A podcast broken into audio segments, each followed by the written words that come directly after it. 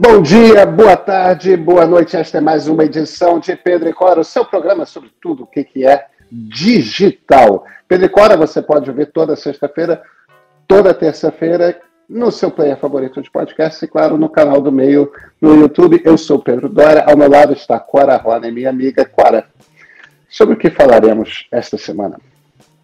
Sobre a China, como não vou dizer sempre, mas quase sempre sobre a China e sobre como a China está virando de cabeça a própria indústria digital. Olha, é uma ditadura que está começando a resolver problemas nos quais as democracias precisam começar a prestar atenção. Resolver de uma forma diferente, mas prestar atenção. Vem com a gente.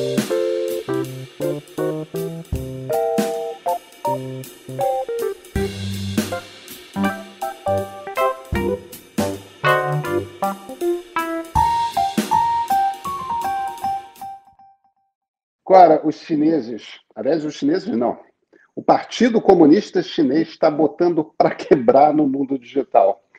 É, esse ano 2021 está sendo marcado por novas regulamentações. Começou com Jack Ma. Jack Ma é aquele cara que é, era o CEO e fundador da Alibaba. E a Alibaba é um troço tão grande na China, eu acho que as pessoas não têm muita noção de o que, que é. é. É como se existisse num país tão importante quanto os Estados Unidos, uma empresa que fosse o Google e a Amazon ao mesmo tempo, né? Isso é a Alibaba. É um grupo formidável, imenso, um dos mais poderosos grupos de digitais da China. E o Jack Ma era um personagem extremamente carismático, uma espécie ali de um Jeff Bezos, Bill Gates, Steve Jobs, o que for, um CEO muito influente, não tinha evento importante de mundo digital no mundo em que não aparecesse o Jack Ma ali para fazer uma, uma apresentação. E 2021 começou com o governo chinês mandando o Jack Ma calar a boca. Ó, fica na sua. E a gente vai começar a dar uma olhada no que, que é isso do poder da Alibaba. Aí veio, a gente já veio, já, a gente já tinha conversado sobre isso, mais recentemente houve a nova regulamentação para videogames e menores de idade. Ou seja, você não pode mais jogar videogame durante a semana, se você for menor de idade, e durante o fim de semana é só entre 8 e 9 horas, sextas, sábados e domingos. Quer dizer, controle absolutamente rígido. E a gente está falando de uma Nos feriados que... também pode. E nos feriados. E nos feriados. Mas é uma hora entre 8 e 9 horas da noite. É, é só isso. E tem também, agora na virada de agosto para setembro, a, a, nova lei para celebridades, Cora. A, o governo chinês quer regular as celebridades online. E quando eles estão falando de cultura de celebridades, eles estão falando daquele, daquilo também daquilo que a gente chama de influenciadoras digitais. Eles estão fazendo um esforço para moralizar as celebridades no mundo digital. Agora, esse moralizar é, quando a gente fala, esse, usa esse termo moralizar, as pessoas acham que a gente está falando de nudez, a gente está falando de sexo, esse tipo de coisa. Não é disso que os chineses estão falando, o que o governo chinês está falando. É, eles acham que a cultura das celebridades digitais está fazendo muito mal quando a gente fala principalmente de adolescentes. A imagem, a autoimagem, a imagem do próprio corpo que os adolescentes têm, e acham que essas celebridades no mundo digital, principalmente nas redes digitais, estão incentivando formas irrefreáveis de consumismo. E o que os chineses estão dizendo agora é o seguinte: ó, se você passar da linha aqui na sua ação, na sua atuação digital, você vai perder o direito de, de trabalhar como ator, como atriz, como cantor, como cantora, ou mesmo como um influencer. Você não vai mais poder fazer isso. Então, tem uma linha extremamente rígida de comportamento. E, e isso meio que desmonta, né, Cora? A, a tese do. Desmonta todo, quando eu digo é, é, essa maneira como a gente tem pensado redes sociais internet há algum tempo.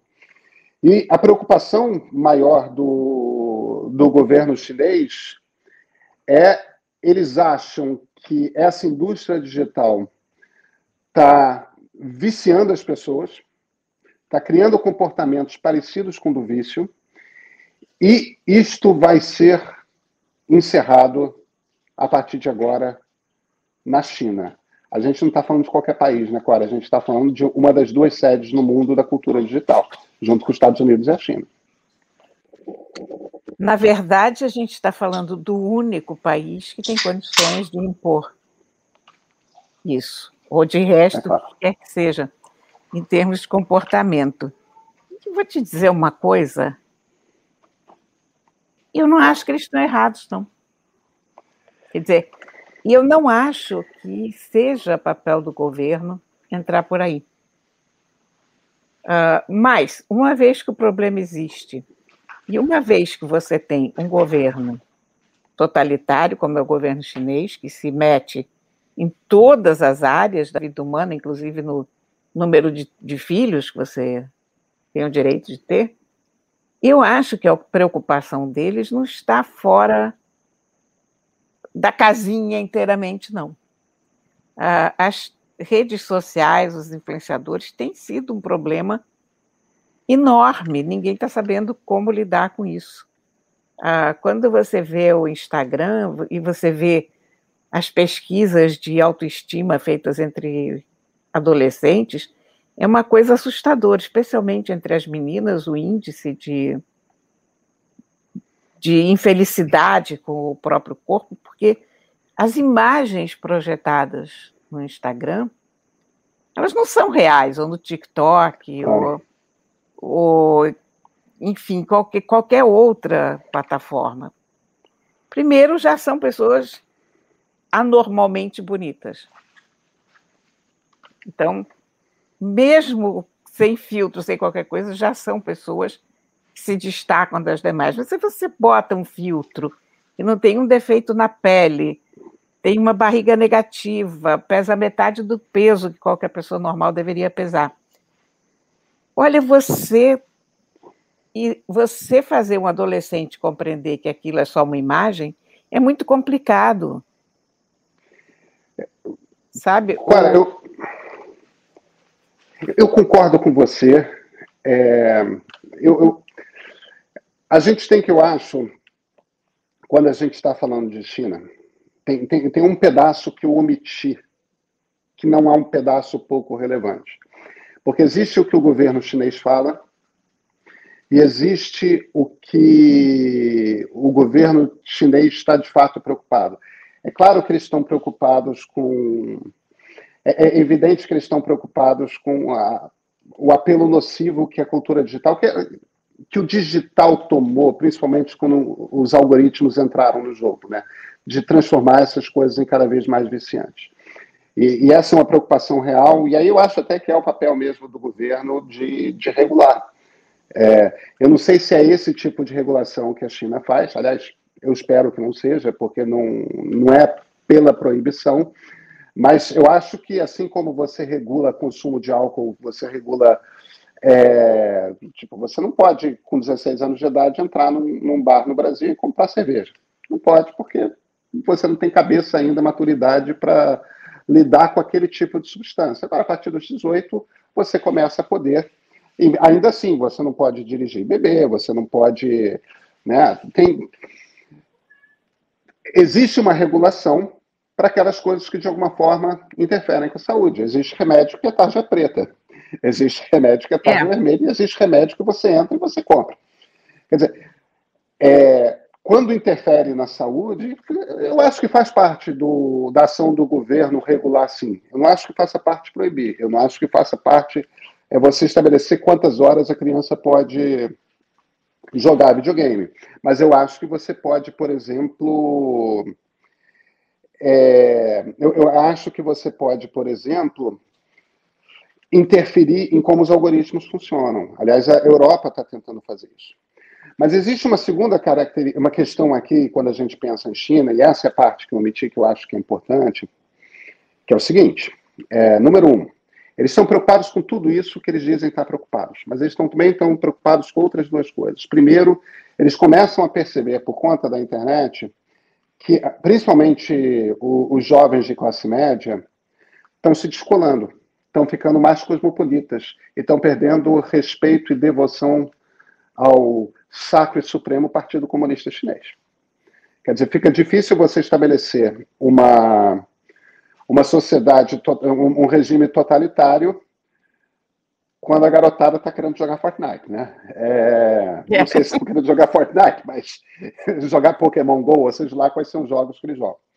Essa é uma questão. E número dois, eles estão preocupadíssimos com o que aconteceu em Hong Kong, que foi um levante da juventude. É, é, e aí, sério, né, em protestos de rua, pedindo liberdade, contra o aumento da interferência do Partido Comunista Chinês na ilha, que gozava de uma certa liberdade, e muito disso se deu por conta da influência de pessoas é, que faziam discursos de liberdade online e por conta de combinações que aconteciam online. Quer dizer, o medo do governo chinês passa também, pô, a gente precisa controlar esse negócio de internet, porque se todo mundo começa a conversar entre si e, e, começam a achar que não querem viver numa ditadura, nós teremos um problema. Então, nem todas as, as razões do governo chinês são razões puras. Mas tem um último efeito, que é um efeito muito interessante, né, Cora? Porque europeus e americanos estão começando a estudar como é que se aplica a lei antitruste para as empresas, para as big techs, né? E estão começando a falar em regulação, e até o ano passado, principal, o principal argumento de Jeff Bezos, de Mark Zuckerberg, de todos esses CEOs de empresas grandes de tecnologia era o seguinte: ah, se vocês começarem a regular a gente, vocês vão atar nossas mãos e nós vamos nos ferrar e as empresas chinesas vão nos ultrapassar. Vocês querem que os Estados Unidos percam em tecnologia, desenvolvimento de tecnologia para a China? Vocês não querem, né? As empresas chinesas têm liberdade e nós vamos começar a não ter liberdade. Bem, essa desculpa, Cora, eles não têm Acabou. Mais. Acabou. É, o, o, o fato, a, a coisa complicada, é que a censura sempre se esconde por trás de argumentos muito, muito sensatos. Quer dizer, nem sempre muito sensatos, mas uh, argumentos bastante defensáveis, digamos. A, a censura. Quando são feitos de boa fé, né? É, Os ditadores nunca os fazem de boa fé. É sempre é, para defender as crianças, é sempre para defender o país, porque, é sempre. Né? De fato, eu acho que alguém tem que resolver esse problema da imagem que as crianças estão. Olha, a questão de autoimagem de adolescente é muito complicada e já era muito é, complicada. Não, leva a suicídio, Cora. Pois é. Leva a suicídio. Mas Aliás, quando, quando eu era criança, por exemplo, você tinha pouquíssima televisão e você tinha revistas, e nas, nas revistas você já tinha aquelas fotos super retocadas, na época não se chamava nem photoshopadas, né? Ah, então. Era no cotonete, né? Era no cotonete, no, no estilete, enfim, nanquim, né, que você fazia.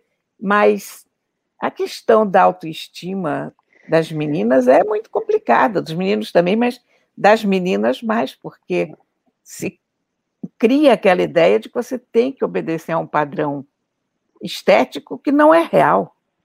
É. Né?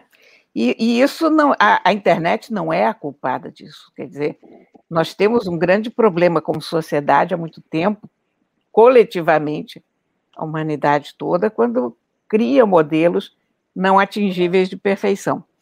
Ah, mas nunca se divulgou tanto isso e nunca foi tão fácil uma pessoa projetar uma imagem falsa de si mesma.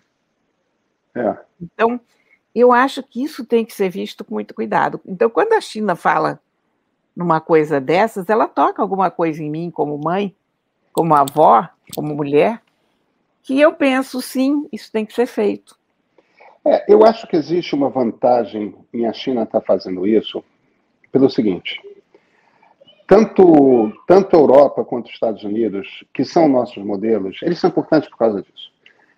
Você é, pega as nossas boas leis de internet, como o Marco Civil, como a LGPD, né, a, a Lei Geral de Proteção de Dados, é, essas, essas leis a gente fez com modelos europeus.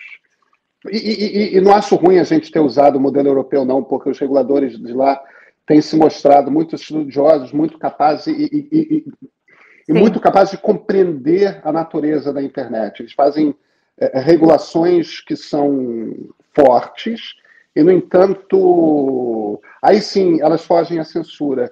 É para que a coisa funcione melhor mesmo e, e, e seja uma coisa mais positiva do que negativa para a sociedade. Agora, europeus e americanos estão com muita dificuldade em, em aplacar essa questão do vício na internet, né, no vício no digital, na manipulação de informação que tem a, a, impactos políticos importantes na, nas democracias e na coisa de outros tipos de manipulação de informação, que são essas questões mesmo que afetam. É, que, que, afetam, por exemplo, a autoimagem de adolescente, mas também a coisa da publicidade, né? que a publicidade é muito agressiva nas redes sociais, porque é, é, é influenciadores vão criando suas autoimagens, viram modelos e de repente viram garotos propagandas que no meio da coisa já estão te vendendo um produto, né? É, quer dizer, existe uma necessidade aparentemente de regulação aí, porque a autorregulação não está acontecendo. A vantagem de a China estar tá fazendo isso não é a gente copiar a regulação chinesa, mas é a gente perceber, olha, o problema existe, então vamos descobrir como é que democracias resolvem esse problema. Não é no modelo chinês, mas, mas olha, é, a maneira como muitos jogos são feitos para crianças de forma a viciar antes de chegar adolescente, entende? É claro que isso é preocupante e para pais é muito complexo, Cora, porque se você proíbe seu filho de sua, sua filha de, de, jogar um determinado jogo, você também pode estar condenando aquela criança a se isolar na turma, porque todo mundo joga. Só que, ao mesmo tempo, você vê que aquele troço é um troço que gera um sofrimento antes de chegar à questão da imagem. Aquele troço gera um sofrimento porque a criança não consegue largar, porque tem que fazer o ponto a mais, porque tem que ganhar o doce a mais, porque tem que ganhar a mala a mais, porque tem que ganhar a arma a mais, a roupa a mais, porque tem que. E, e aí aquilo começa a virar um código, você entra nesses jogos que você precisa ter aquele uniforme e você ter aquele uniforme se torna um símbolo de status. E, e você começa a trazer para as crianças um, um, uma quantidade de preocupações e você vai impondo tempo gasto, tempo gasto, tempo gasto, tempo gasto. E não está jogando um jogo de tabuleiro, e não está inventando uma história sozinha, brincando de boneco. É, tem umas histórias aí tristes de infâncias perdidas que eu conheço, sabe? É, a gente, de novo, Pedro, como eu sempre digo, a gente está aprendendo junto. Sei, a humanidade está aprendendo o que fazer com isso. Mas é hora de começar a regular, Cora. É, a gente tem que começar a pensar nisso. Já, aliás, já passou da hora, eu acho, até de. Já fomos longe demais. Uh, e eu acho que essa coisa da China fazer é curioso porque eles vão fazer e a gente vai ver o que, que acontece. É verdade. É verdade. Né? No fundo, é isso. Vamos ver que bicho isso vai dar. Contemplamos aquilo ali. Agora, é difícil, hein? Não é uma equação fácil de resolver. Não, não é, não é simples você manter liberdade e. Mas eu acho que no truque, no fim das contas, Cora, está aí no algoritmo. Entendeu? Se você tira o, as ferramentas que tornam aquilo uma arma fundamentalmente de você não conseguir largar a rede social, você não conseguir largar o jogo, você resolve 90% do problema. Ah, sim. Pode continuar existindo e você pode falar o que você quiser lá. É só tira a capacidade de adicção. O truque para mim passa por aí. Com certeza. Clara, nos vemos na sexta? Sim, senhor. Então a gente se vê. Até a turma.